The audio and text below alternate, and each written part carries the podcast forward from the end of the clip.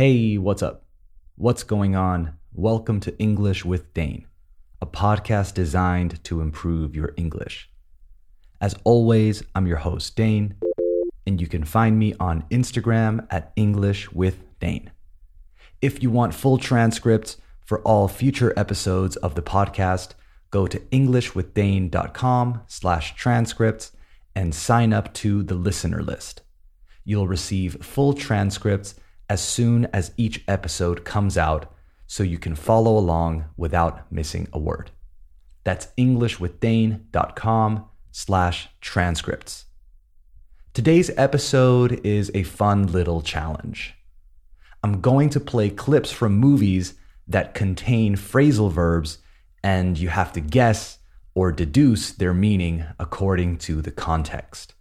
I know we're doing a lot of phrasal verb stuff, but I honestly think they're important, and the more comfortable you get with them, the better. So, that said, let's start the show. You are listening to episode 124 of English with Dane. Hit it.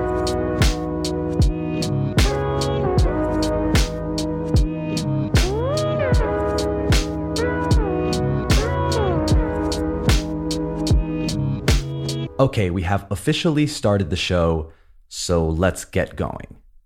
I'll play each audio clip two times, or twice, so don't worry if you don't catch it, si no lo pillas, at first. So again, you have to try to guess what each phrasal verb means. These phrasal verbs are more advanced than some that we've covered here on the show, so don't worry if you don't get any. The important thing is the awareness, all right? Are you ready? Let's do it. Here's the first one. It's from the movie The Wolf of Wall Street, and it's Jordan Belfort talking to his wife. Listen to the clip. Okay, just let me look. I'm gonna find something.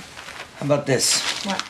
Nobody beats the Wiz, the electronics store. Stock boy, what do you think? You're not gonna work at that place. Yeah, but you know, you start off. Jordan, you're gonna be miserable at that I place know. if you go there. It's sales. You work your way up. You be a general manager. You're not gonna be a stock boy. Why not? Because you're a stockbroker. And here it is again. Okay, just let me look. I'm gonna find something. How about this? What? Nobody beats the Wiz, the electronics store. Stock boy, what do you think? You're not gonna work at that place. Yeah, but you know, you start off. Jordan, you're gonna be miserable at that I place know. if you go there. It's sales. You work your way up. You'd be a general manager. You're not gonna be a stock boy. Why not? Because you're a stockbroker. The phrasal verb was to work up or work your way up in this case. I'll reveal the answers at the end, so write down what you think it means or just remember it, I guess. The key word here is work. That's the hint. I know these clips seem fast, but that's the point to train your ears. All right, here's the next one. This one is from the movie Venom starring Tom Hardy. Check it out. In the months since our rocket failed, we've learned so much. Do you think we're gonna like switch him off? Some people are trying to watch that. Oh, you are? Are you? Yeah. Aren't you Eddie Brock? Here it is again. The phrasal verb in question is to switch off. This one you might be more familiar with, but listen again. In the months since our rocket failed, we've learned so much. Do you think we're gonna like switch them off? Some people are trying to watch that. Oh, you are? Are you? Yeah. Aren't you Eddie Brock? Again, remember your answer and we'll talk about it after. Number three is from the movie Focus, starring Margot Robbie and Will Smith. They're at a football game, American football, that is. Listen up. Is this a bad time to mention I don't really like football? Yeah, like the worst time possible.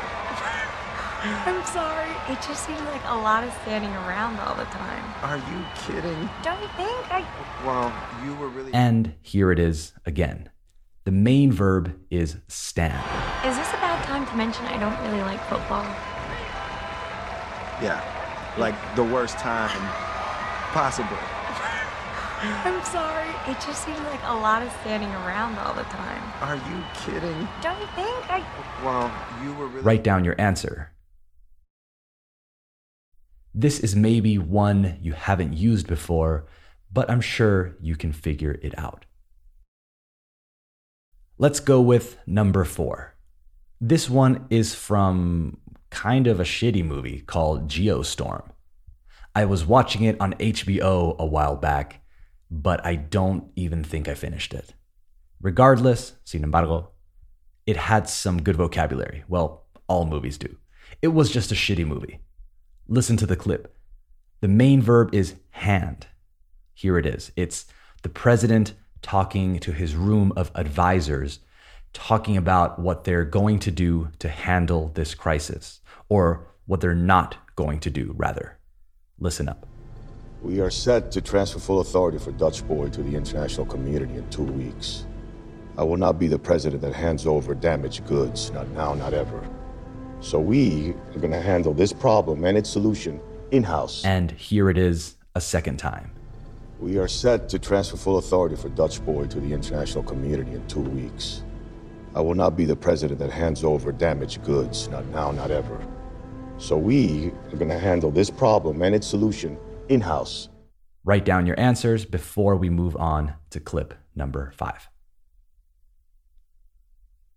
Clip number five is from The King's Speech, starring Colin Firth, Geoffrey Rush, and Helena Bonham Carter.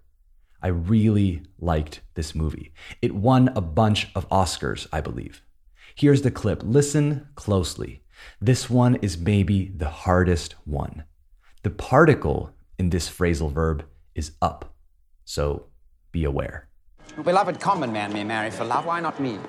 If you were a common man, on what basis could you possibly claim to be king? Sounds like you've studied our wretched constitution. Sounds like you haven't. That's what this is about. Brushing up. Here it is one more time.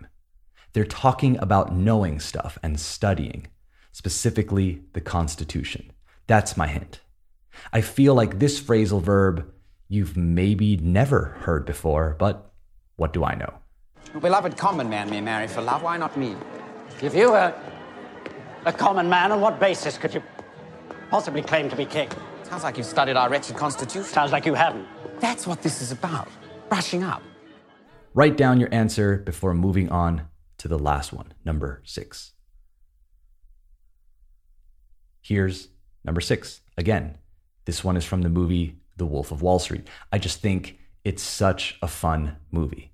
The main verb here is get. Check it out. And not only that, Donnie and I secretly owned 85% of Steve Madden shoes, which legally speaking was a big no no, but we'd get filthy fucking rich if our troops got behind it. Here it is a second time. Listen closely. And not only that, Donnie and I secretly owned 85% of Steve Madden shoes, which legally speaking was a big no no, but we'd get filthy fucking rich if our troops got behind it. Our job. Write down your last answer. This one is maybe not as difficult as the other ones. I think this one is more visual than the others. All right, let's reveal each answer and talk a little bit about each phrasal verb. The first one was this one. It's sales. You work your way up, you be a general. The phrasal verb here was to work up or work your way up. They divided the phrasal verb in this line.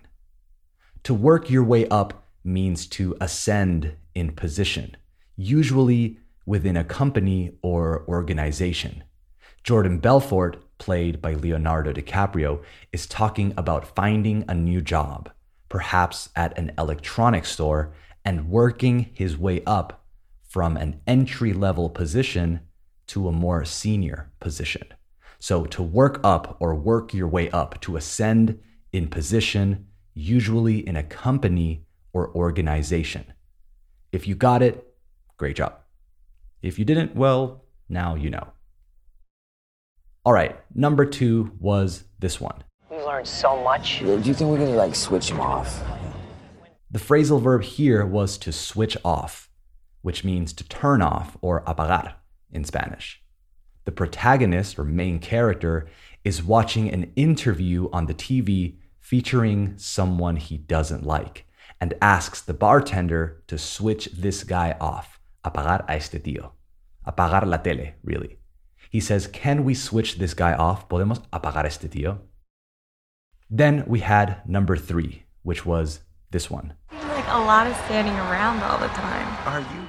The phrasal verb was to stand around. She says that the guys playing football are just standing around. To stand around means to be standing somewhere without any purpose, like when you walk by a high school and you just see a group of kids standing around, talking, not doing much. It doesn't have to be teenagers. I don't know why I chose that as an example, but you get what I mean. So to stand around. Then clip number four was this one. I will not be the president that hands over damaged goods. Not now, not ever. The phrasal verb here was to hand over. To hand over means to pass responsibility to someone else or to give something to someone else. In this case, the president is talking about handing over damaged goods. Damaged goods or bienes dañados, if we're translating literally. And damaged goods is someone or something that is impaired, something that doesn't really work anymore. It's an expression you'll hear used about people or things, but it's pretty mean to say about someone, though, so maybe don't say it. All right, clip number five was this one. That's what this is about. Brushing up. This one was maybe the most difficult one, like I said. The phrasal verb here was to brush up, or often used as to brush up on something. To brush up means to improve one's existing knowledge or skill, habilidad, in a particular area. So if you're studying for an exam, you are brushing up on the topic at hand. If you have an English exam, you might want to brush up on vocabulary and verb tenses beforehand. I feel like to brush up is a little lighter than to study. It's like you're studying, but not as intensely. You are refreshing your mind or getting some last minute knowledge. All right, number six, the last one was this one. Rich if our troops got behind it. The phrasal verb here was to get behind. He's talking about his troops, sus tropas, or employees, getting behind the IPO and really pushing the stocks to investors. To get behind someone or something means to respaldar.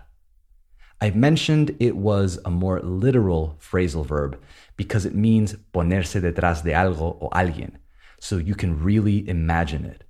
Respaldar, to get behind someone or something.